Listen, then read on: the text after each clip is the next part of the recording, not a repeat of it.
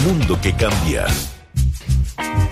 Ya son las 11 con 13 minutos y en esta última hora de programa, acá en Sintacos ni Corbata por Radio Sach, la 94.5 FM y también, por supuesto, en Santiago TV y todas las plataformas, vamos a hablar eh, de este tema bien importante a propósito de lo que pasó hace un tiempo con las pastillas anticonceptivas.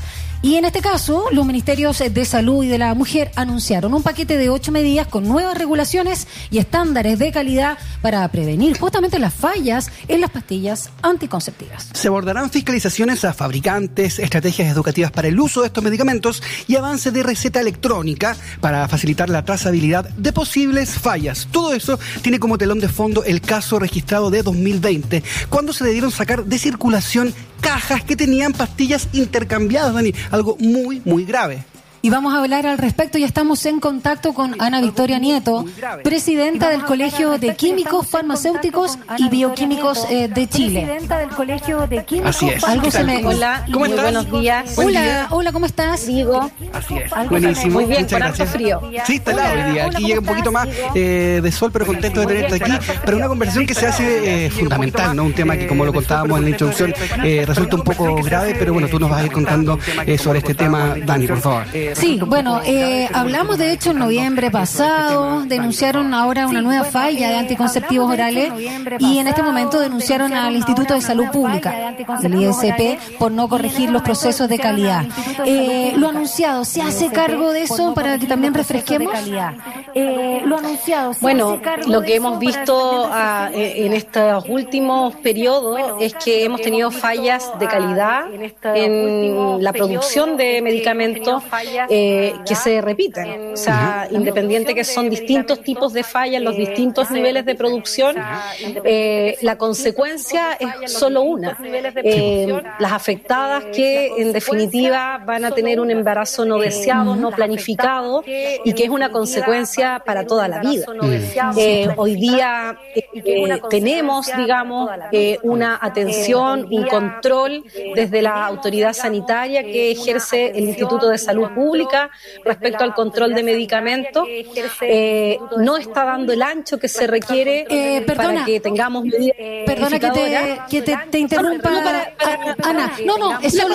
No, no, sigue, sigue hablando. Es solo porque tú, eh, tenemos un, un retorno. Si puedes bajar tu computador porque se está duplicando lo que estás diciendo tú, lo que estoy diciendo yo y nuestro compañero.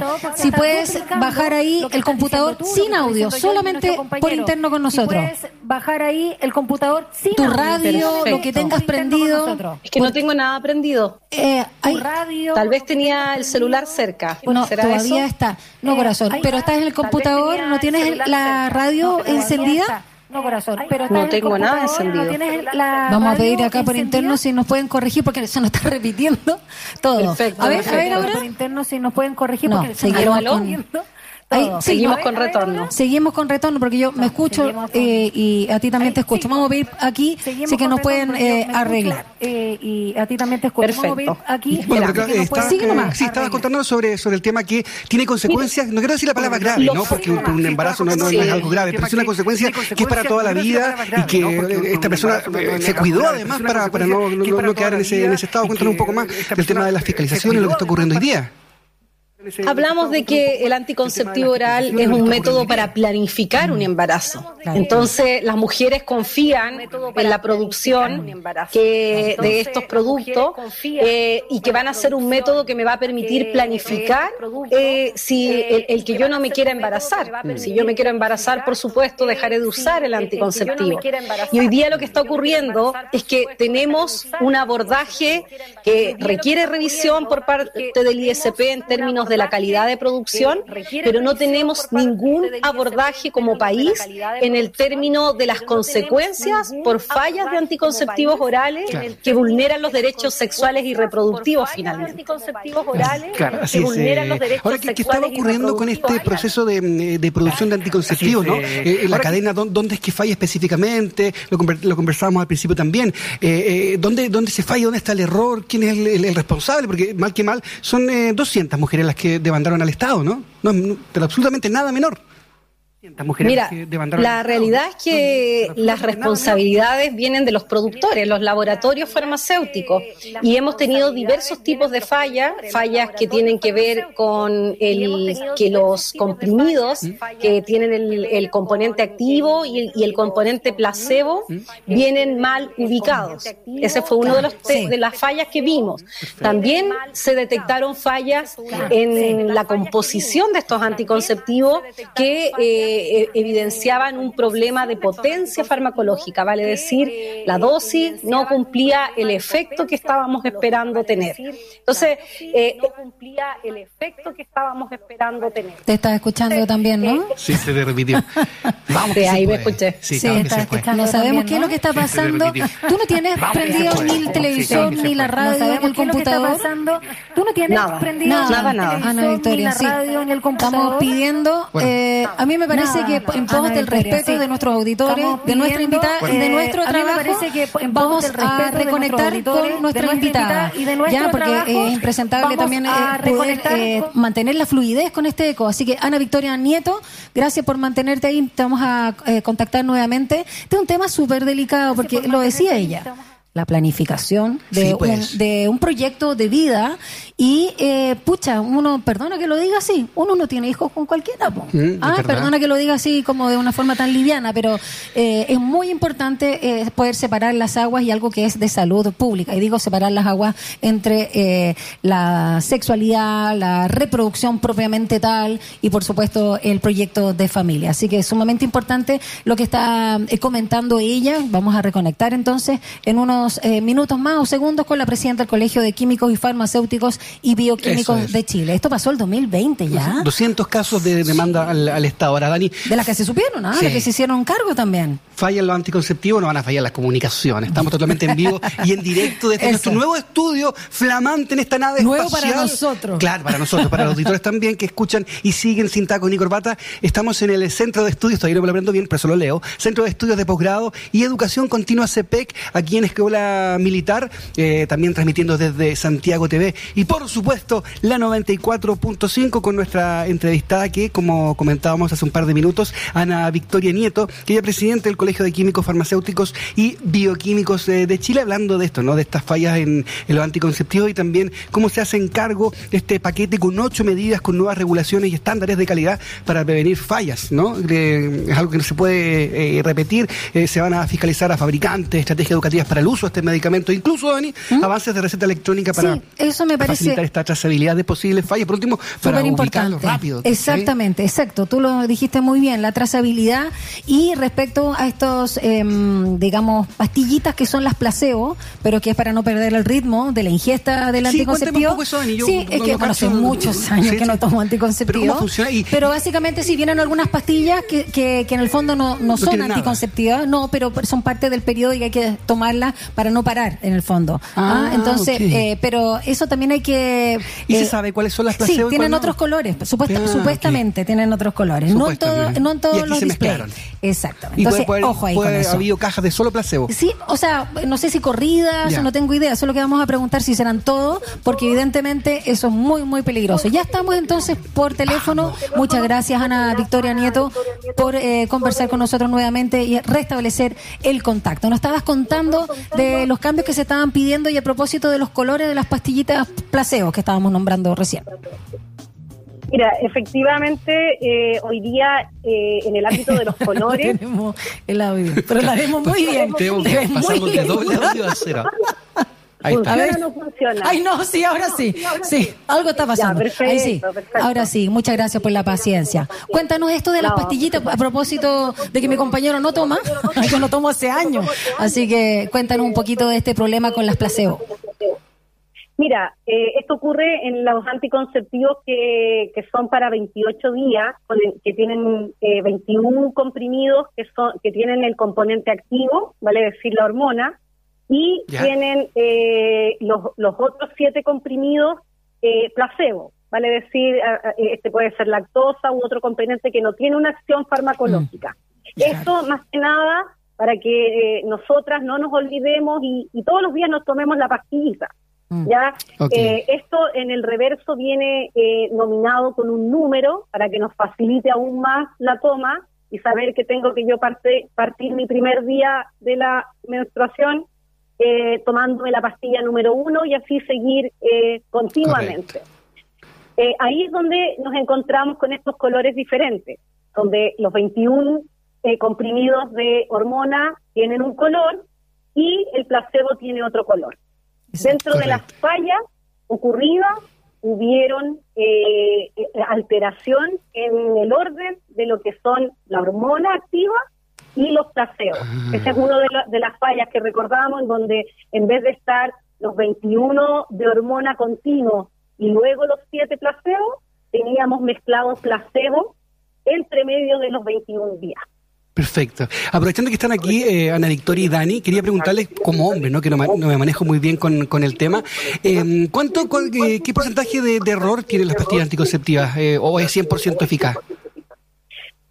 Mira, no son 100% eficaz, no, nunca se ha declarado así, pero sí están cerca del 99% de ah, alto porcentaje. Sí, un alto porcentaje, un alto porcentaje. Entonces, Básicamente hoy día eh, las problemáticas eh, que se pueden tener son o responsabilidad que nosotras podemos asumir cuando olvidamos tomar la pastilla y ahí baja la efectividad.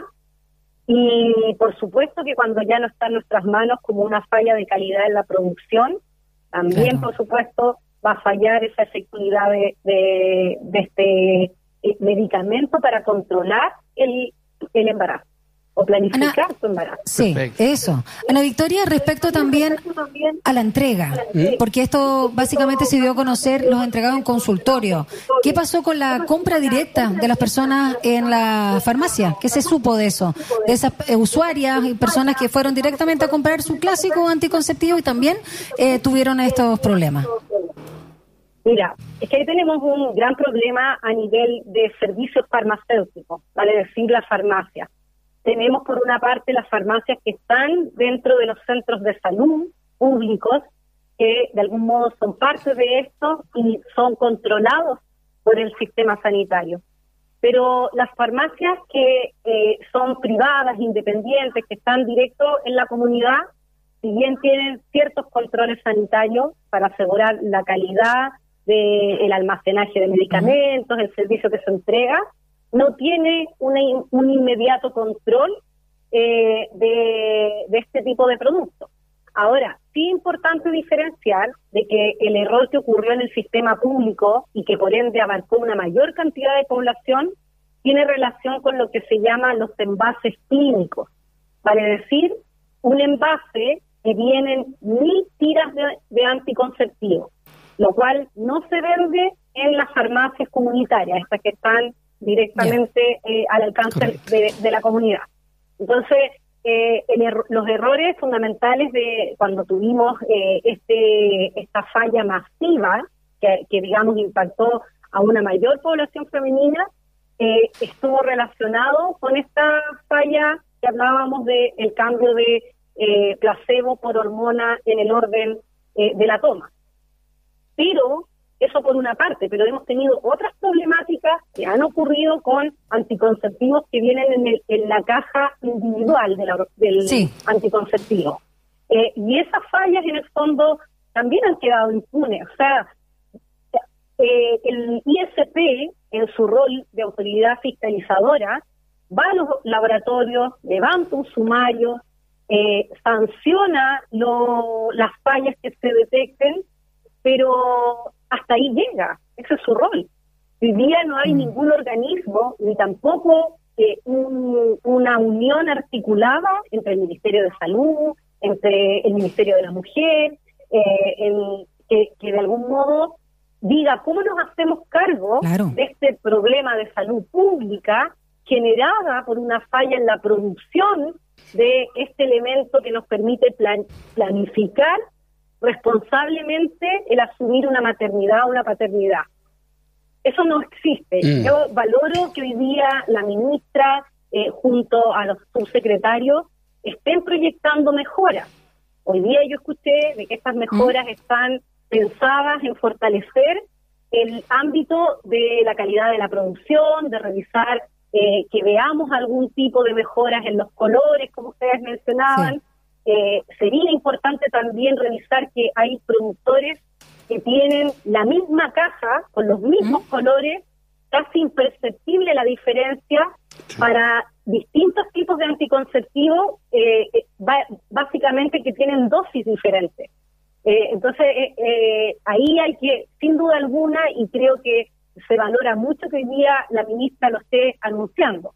Pero lo que es importante también que se baraje hoy es unir acciones entre el Ministerio de la Mujer, entre el Ministerio de Salud y organizaciones no gubernamentales como lo han sido eh, Miles o Abofem, eh, que han atendido a esas mujeres que el sistema no ha atendido y que hasta el día de hoy no tienen ninguna solución para esta consecuencia que va a ser mm. para toda la vida. Ana Victoria, eh, para cerrar esta, esta entrevista, ¿no? Desde el Colegio de Químicos Farmacéuticos y Bioquímicos de Chile, ¿cómo ven esto de extender el uso de la receta electrónica? Mira, hoy día hay que hablar de dos tipos de recetas. Eh, uno es la receta digitalizada, que tiene un plazo de término junto con el término de la emergencia sanitaria. Pero cuando hablamos de receta electrónica, hablamos de una plataforma digital que ya está lanzada, que es paralela a la otra que te menciono digitalizada, y que esa tiene que seguir fortaleciéndose como ha sido hasta hoy, porque es la solución definitiva para enfrentar problemáticas tan complejas como lo ha sido esta pandemia. La receta digitalizada, que es la que tiene fecha de término, una solución parte para poder resolver el acceso a medicamentos, sobre todo los que son controlados, esos con estrellitas, eh, en un momento en que mucha gente que usaba este tipo de medicamentos no tenía acceso al médico presencialmente para que le entregara la receta de esos medicamentos, que es la única manera de adquirirlos. Entonces, la receta digitalizada es una plataforma que va a tener fin con la emergencia sanitaria. Pero eso no va a afectar si es que eh, ya tenemos un avance en, en materia de estos medicamentos eh, con escalita verde en la plataforma de receta electrónica que ya está operando. Eh, ha sido un salto cuántico tecnológico para la salud y que sin duda alguna está beneficiando a toda la población hoy para acceder a medicamentos. Ana Victoria, brevemente apelando también a tu capacidad de síntesis y muchas gracias también por haber conversado con nosotros sobre el tema de lo anticonceptivo. Solo preguntarte cuál es tu opinión o qué, qué nos puedes decir de este estudio de la Fiscalía Nacional Económica con la denuncia, por ejemplo, de Cruz Verde, de que detectó que los laboratorios venden remedios 89% más caros a las cadenas que al sector eh, público. El Colegio de Químicos Farmacéuticos lo ha dicho permanentemente que hoy día necesitamos poner un alto al, al, elevado valor de los medicamentos que eh, en toda la cadena de estas, vale decir, a nivel de laboratorio, que ahí hay un temazo con los productos innovadores, en el nivel del distribuidor, y ahí Cruz Verde eh, tiene un rol muy importante y que pasa desapercibido, con el distribuidor, que son ellos, que antes se llamaba Socofar y que hoy día es FEMSA, y que eleva también sin ningún límite los precios. Y finalmente, el punto dispensador, que son las farmacias, que ahí tenemos eh, la gran problemática con antecedentes eh, eh, previos de tanto Cruz Verde como las otras cadenas han permanentemente articulado un valor de los precios que se infla por sobre el valor de las farmacias comunitarias independientes. Ana Victoria Nieto, presidenta del Colegio de Químicos Farmacéuticos y Bioquímicos de Chile. Muchas gracias por tu tiempo, por su paciencia y también por estas explicaciones que lo dejan más o menos el panorama eh, claro. Así que un abrazo y que tengas una linda jornada. Gracias. Gracias a ustedes, muy bien. Daniela, eh, Rodrigo, por tocar estos temas tan relevantes. Gracias a ti, un abrazo. Un abrazo. Lindo jueves.